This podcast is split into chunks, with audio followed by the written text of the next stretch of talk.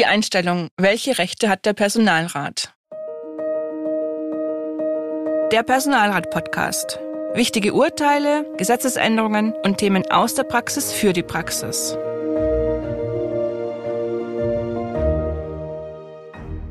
Hallo und herzlich willkommen zur heutigen Podcast-Folge Der Personalrat. Mein Name ist Emgard Schmalix, verantwortliche Redakteurin der Zeitschrift Der Personalrat und mir gegenüber Michael Kröll, Fachanwalt für Arbeitsrecht in der Kanzlei Kröll und Weber in Frankfurt am Main. Hallo Michael. Hallo Irmgard. Personelle Maßnahmen gehören zum Tagesgeschäft von Dienststellenleitungen und Personalräten.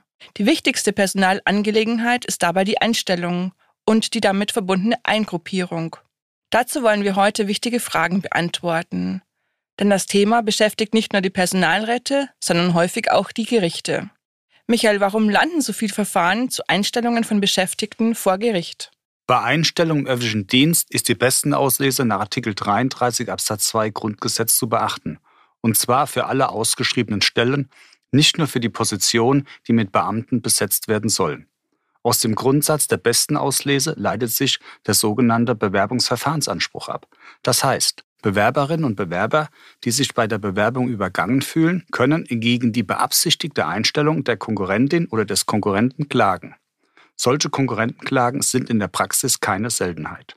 Und weist die Dienststellenleitung die Ablehnung einer Einstellung oder Eingruppierung durch den Personalrat als unbeachtlich zurück, kann der Personalrat das verwaltungsgerichtlich überprüfen lassen. Lass uns doch gleich mal auf die Rechte des Personalrats eingehen. Wie sind Personalräte bei Einstellungen zu beteiligen? Personalräte bestimmen bei der Einstellung mit. Das gilt sowohl für Beamtinnen und Beamte als auch für Arbeitnehmerinnen und Arbeitnehmer.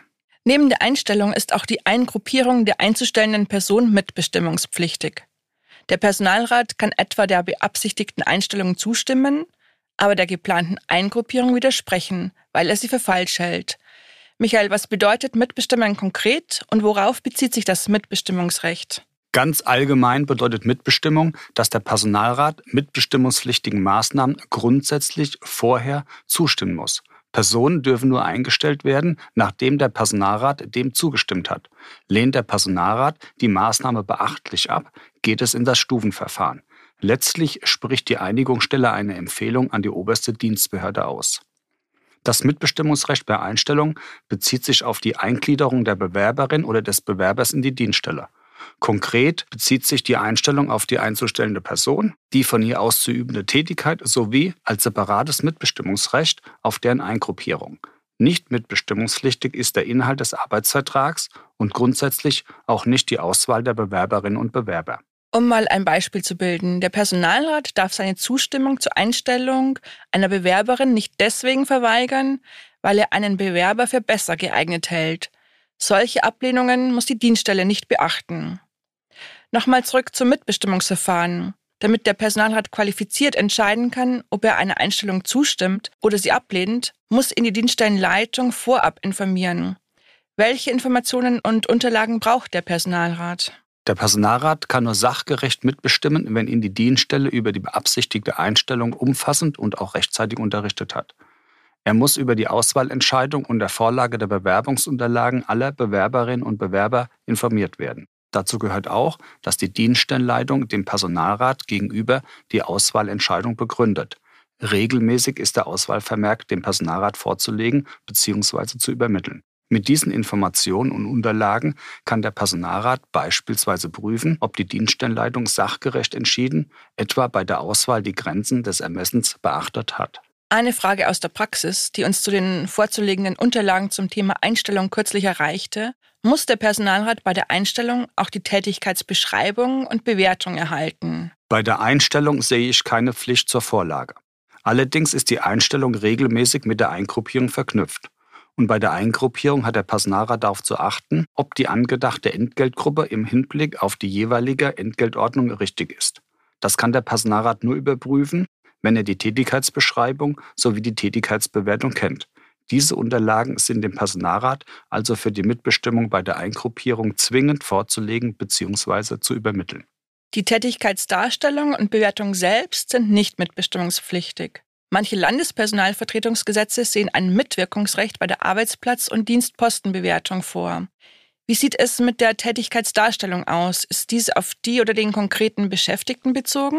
Regelmäßig nein. Es wird der Arbeitsplatz bzw. der Dienstposten bewertet. Da spielt es keine Rolle, wer die Tätigkeiten aktuell ausübt. In der Praxis sind häufig bei Höhergruppierungsanträgen die antragstellenden Beschäftigten gefordert, ihre auszuübenden Tätigkeiten selbst niederzuschreiben. Diese Arbeitsplatzdarstellungen sind dann die Grundlage für die anschließenden Bewertungen. Bewertet werden dabei die Tätigkeiten, die sich aus den Arbeitsplatzbeschreibungen ergeben und nicht die Beschäftigten. Kann der Personalrat die Vorlage der fehlenden Tätigkeitsdarstellungen durch einen Initiativantrag erzwingen? Da bin ich eher skeptisch. Das Initiativrecht setzt nämlich ein Mitbestimmungsrecht voraus. Bei der Vorlage der Tätigkeitsdarstellung geht es aber um das Informationsrecht. Da kann sich der Personalrat nur auf sein allgemeines Informationsrecht berufen. Danach ist der Personalrat zur Wahrnehmung seiner Aufgaben zu unterrichten. Falls es um die konkrete Eingruppierung von Beschäftigten geht, ist die Dienststellenleitung im Rahmen des Mitbestimmungsverfahrens verpflichtet, die Tätigkeitsdarstellung und auch die Tätigkeitsbewertungen dem Personalrat vorzulegen bzw. zu übermitteln.